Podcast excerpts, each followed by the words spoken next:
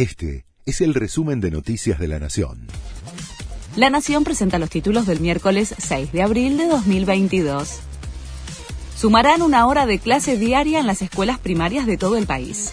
La medida, que solo abarca a los colegios de jornada simple, será formalizada el viernes por las 24 jurisdicciones en el Consejo Federal de Educación.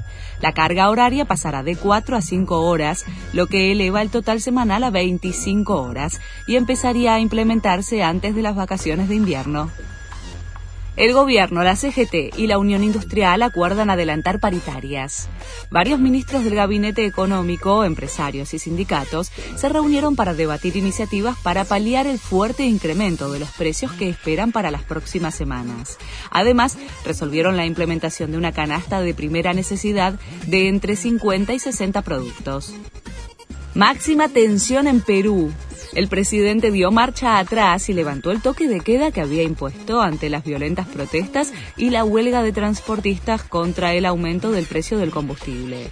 La medida se había decretado en Lima y el vecino puerto del Callao, en medio de movilizaciones que hackean al gobierno de Pedro Castillo.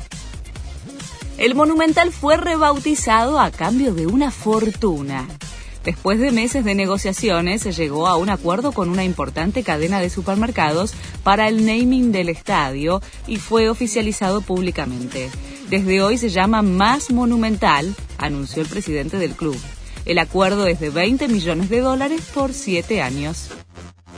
Boca perdió en su debut en la Copa Libertadores.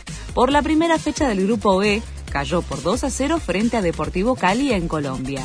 El martes, en la segunda fecha, el se recibirá en la bombonera a Always Ready, que viene de ganarle 2 a 0 al Corinthians en Bolivia. Este fue el resumen de Noticias de la Nación.